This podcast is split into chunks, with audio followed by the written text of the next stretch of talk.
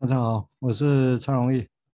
大家好，我是陈建友。好，这是这是这里有人系列哈，山东有山东有话说，这里有人系列啊。那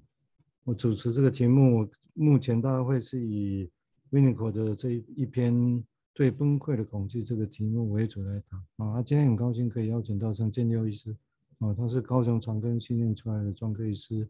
那目前在高雄诊所执业，已经做心理治疗啊。那这样欢迎他。那我想这这这一集我们上次也提过哈。那今天又提出一个从缓的方向来谈，一个从缓疫情的说法来讲，我是觉得可以接续下来。因为我们谈 Winnicott 这篇文章会面临到一个很大的质疑，我们也必须要去说清楚。哦，就是说，当我们要把议题推到很久远的生命早年前几个月的那些经验，我们会说那时候有一些失落。哦，因为不可能外界可以完全满足这个小孩子的需求，饿的时候不可能随时马上来，所以预设的，如果那时候有一些有一些苦痛在那里，有一些失落的经验在那里，会形成一种心理的疤。如果是这样子的话，哦，那我们如果知道这个事情，嗯，那 Winnicott 或者金融分析的资产告诉我们是说，哦，就算没有关系，那些就是是的确不可能用固词的方式记得。但是我们会假设他会在行动里面记忆着，然后会变成后来的意见。但这毕竟还是我们的假设嘛，哈，我们讲从这假设出发。那只是建就上次提到是说，从缓离权的角度说恨这个事情啊。那我想这个地方也这也是 Winnicott 的概念啊。那我想那一篇文章跟提这个这边也也有密切相关，因为他那个是在要跟一一些医师在讲说，在一九七零年那个年代。要让那些医生们知道，说他们在处理这个案，尤其是所谓当时那 psychosis 这个案，他要让那些人知道说，这个案多么困难，心理多么复杂，会多么挑起我们那些医生跟护理人员的恨意。那其实是要讲的，让大家知道有可能有这一块。哦，那所谓的缓离型的恨，当然指的是治疗者这边的恨呢，其实就是移情的意思，治疗室的移情。哦，那回过头来看的时候，就变成是说，好，那我们这个恨意是怎么来？哦，恨意怎么来？那会不会，如果如果基础上是来自于这个案情，那广义的来讲，会不会是说，那有可能是到底这个个案会投射？我们来讲，这投射是什么？我们把它叫移情啊。哦，所以它会让我们有这种感觉出发。哦，那 OK，这是这一部分要提的。但是我们如果就这篇文章，当然我们就会先回到原先我们在。刚开始提的疑问一样啊，那到底是有什么样的事情哦，会让他会让这个个案本身哦，会有一个所谓的，让我们有机会去看到，让我们假设所谓的最早年那种苦痛，是我们可以真的有机会去经验到它，知道它是什么，然后推论它是什么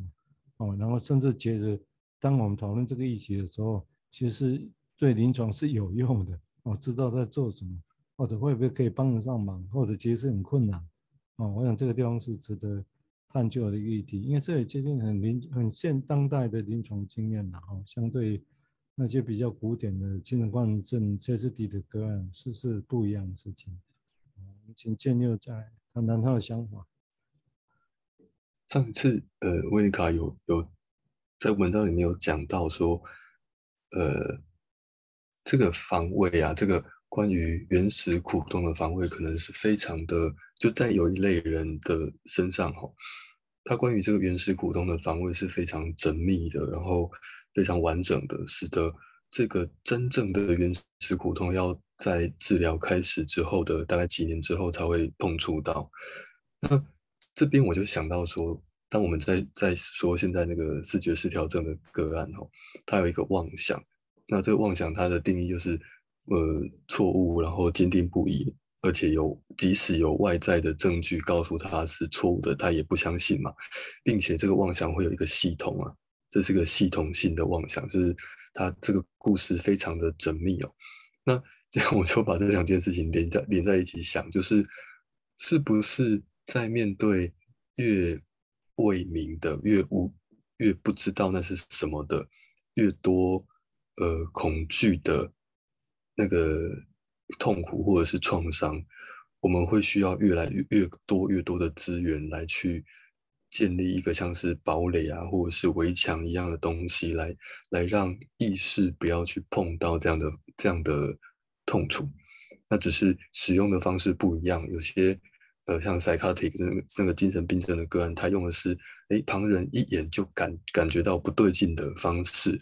而 neurosis 的个案，他们他可以说出很合理的，然后很符合那个现实测试的那些这些理由来去琢磨他这件事情。但是在面对这类型的个案的时候，就我们在门诊很常遇到，就是。恐惧的，或者是焦虑的，其实即使那些焦虑在言语之中都非常的明确、有方向的，可是，在那个听的过程中，在那个感受的过程中，那个情绪去却是没有方向的，而好像它里面还有一种生命力，是没有那么希望这些焦虑可以被解决掉，而且即使被解决掉，好像还有另外一些呃新的焦虑又会再冒出来的。所以在这种意识，就就这种说，然后在意识的意识跟感受的边缘，有一种很违和的感觉啊，这样子的形态，好像就也是在说着，现在正在意识里面上演的这一出，不是一个真实，它是一种戏码，而那样的戏码，它后面藏着的事实，好像不希望这个戏变得不是真实的。那那因为这么一来的话，好像一个真实的东西就要浮现上来了。那那会是什么呢？那可能就是会很痛苦的事情了。我先想到这边。嗯，我想刚刚 Jenny 提了一点蛮重要，就是说那个前提好像假设我们可以简化成是说，那是是必须要这个关系本身有某种程度的可靠性或者是可依赖性，那才有办法慢慢像刚刚 Jenny 提到，Winnicott 提到，就要很久才会出现。因为如果他既然觉得我们这样不可靠，不可靠，或者是不可信任，那当然他他就会刚刚提到，他就必须就在这个过程里面，他必须动员他内在资源来做这个防卫嘛，哦，只是他防卫的方式是什么，那就会涉及到刚刚建立有提到比较合乎现实，可以说得通啊，我们会说啊，那比较是官能政治的防卫，那听起来说的零零落落离那很奇怪，不太合乎现实，我们会说啊，那是比较接近所谓的。精神病式的防卫，在大类的时候还是这样，所以这地方当然就会涉及一个还蛮重要的议题，就是说，那如何如果从这个想法来讲的时候，那顺着刚刚的想法，那必须要去，我们可以想象的议题是说，那会涉及到是一个是一个依赖可靠，另外角度来讲是依赖，但是从某个角度来讲是可不可靠的，这个关系可不可靠？那这一点我觉得当然蛮有趣的，就是他在。威尼克在这一篇在讲所谓症状的浮现的时候啊，就症状怎么会浮现？刚刚上一集谈到一段哦，这这一次我觉得还有另外一段蛮好玩。他说，譬如说啊，说有某个个案，他可能他可能潜在有各种害怕、恐惧的事情哦。他他说，而且可能不止恐惧本身，还有为了要处理这种恐惧，会一大堆复杂的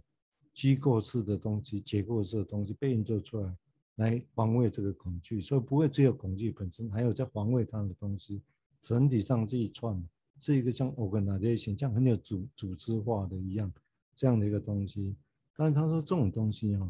如果他说这种情况下的依赖哈，会带可靠然后依赖这个议题，并不会很快的就呈现在那个疫情里面，因为他有问题需要帮忙人，但这种感觉要。要依赖要可靠，然后可以出现，真的出现不是那么容易啊，所以才会说需要时间。所以他，但他举一个例子还蛮有趣的，他说有时候蛮长或者这样长的时间之后，那这种依赖的现象才会变成一个临床上的一个主要现象，而且通常都是在分分析师犯了一些小差错或者一些小小的失败的时候，变成好像整个个案会把他所有一。前面一 好像可以说一生的畏惧、恐惧，没有被帮忙啊，没有可以依靠呢、没有人顶着天的那种感觉，整个啊整个上来啊，推推到治疗者这边来，这个我们应该很有经验嘛，这样都这样，当然呢，那不是小小的说了一个错误或者一个不理解而已，怎么很大的脾气，我们会觉得不可思议、不可理解，但对，就是这个不可思议、不可理解才是真正的核心。要理解的地方，不然我们来看很多生活夫妻最后都嘛是是为了挤牙膏，为了什么？好像是小事情，但是那个地方就是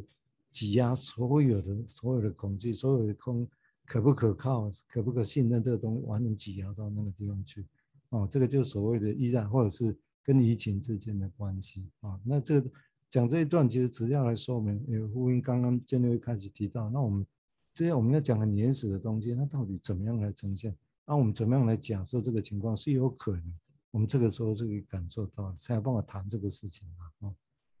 接下来请建六再说一说他的讲，谢谢。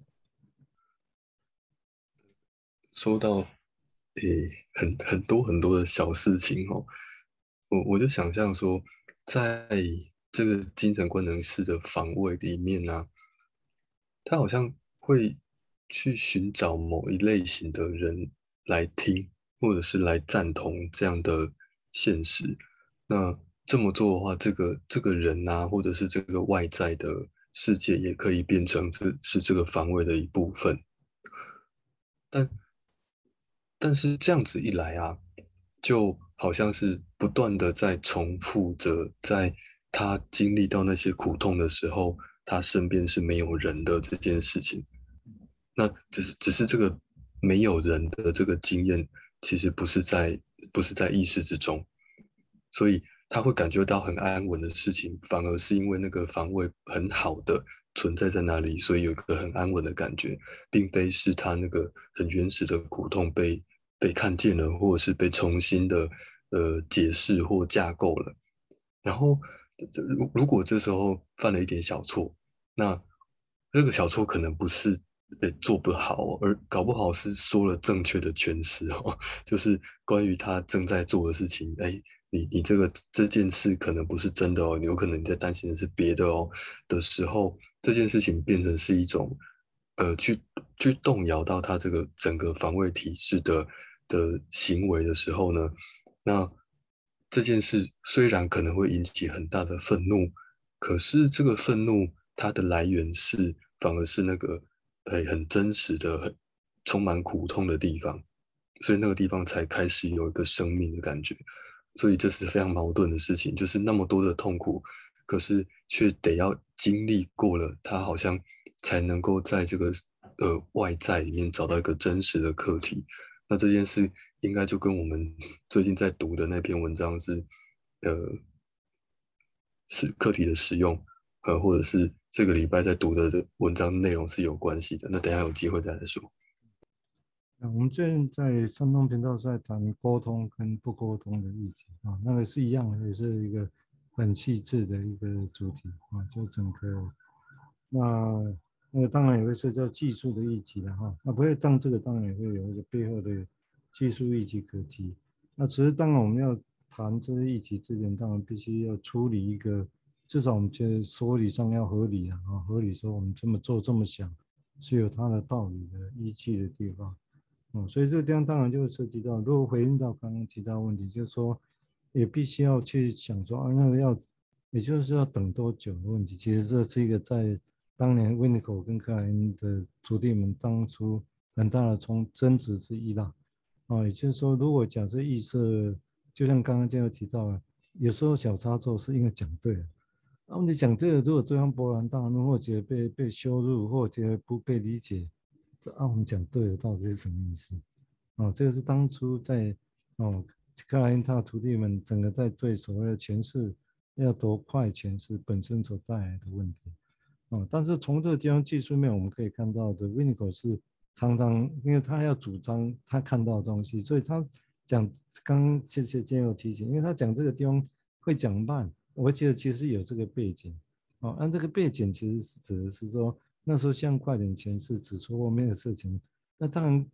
克莱因的人或者是我们一般的分析师去诠释，我们不会故意诠释错的东西啊，一定会觉得我们那个说是那个是那个东西啊，对不对？啊，所以有时候常常这样，病人就有反弹哦。但是以他来讲，他觉得反正颠倒过来，就颠倒过来想，他说要要就要慢了，所以他的强调就是要花力气去知道慢。但是你你说啊慢要怎么慢？要慢多久？慢到什么时候？我们也没有什么样的准则来作为这个办，哦，或者说我们要观察一个依据是什么。所以如果从这个角度回来看，我刚前面我帮我练的那一段所谓的要要等要等什么？要慢到什么时候？我觉得依他来讲，我这是我的推论了哈，就预测的是那种所谓的从原本不可靠、没办法有依赖的、没有人顶的天的这种情况之下，至少他要慢慢的在这个关系里面，他觉得我们是可靠的、可依赖的，哦，或者是他心中我们会觉得好像他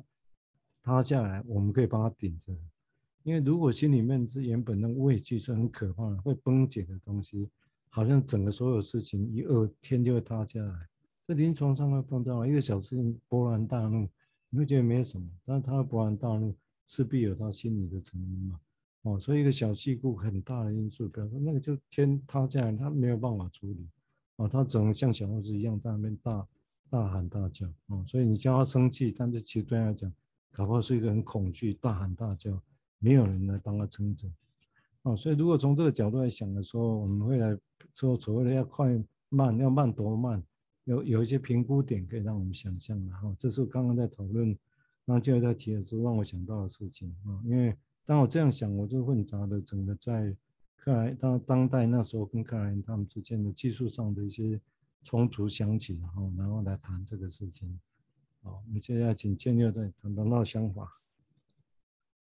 慢这件事，我刚刚讲到。维尼卡说那一句话说：“说我我的诠释是为了让我的个案知道我我有所不知。”嗯，那这这这个角度啊，或者是这个这个诠释的立场啊，其实就是在反映，反而是在反映着一种真实。哎，就是如果呃个案他在回到他在那么小的时候，他去面对那些那些事情，他自己如果都不知道了，那怎么可能会有人知道？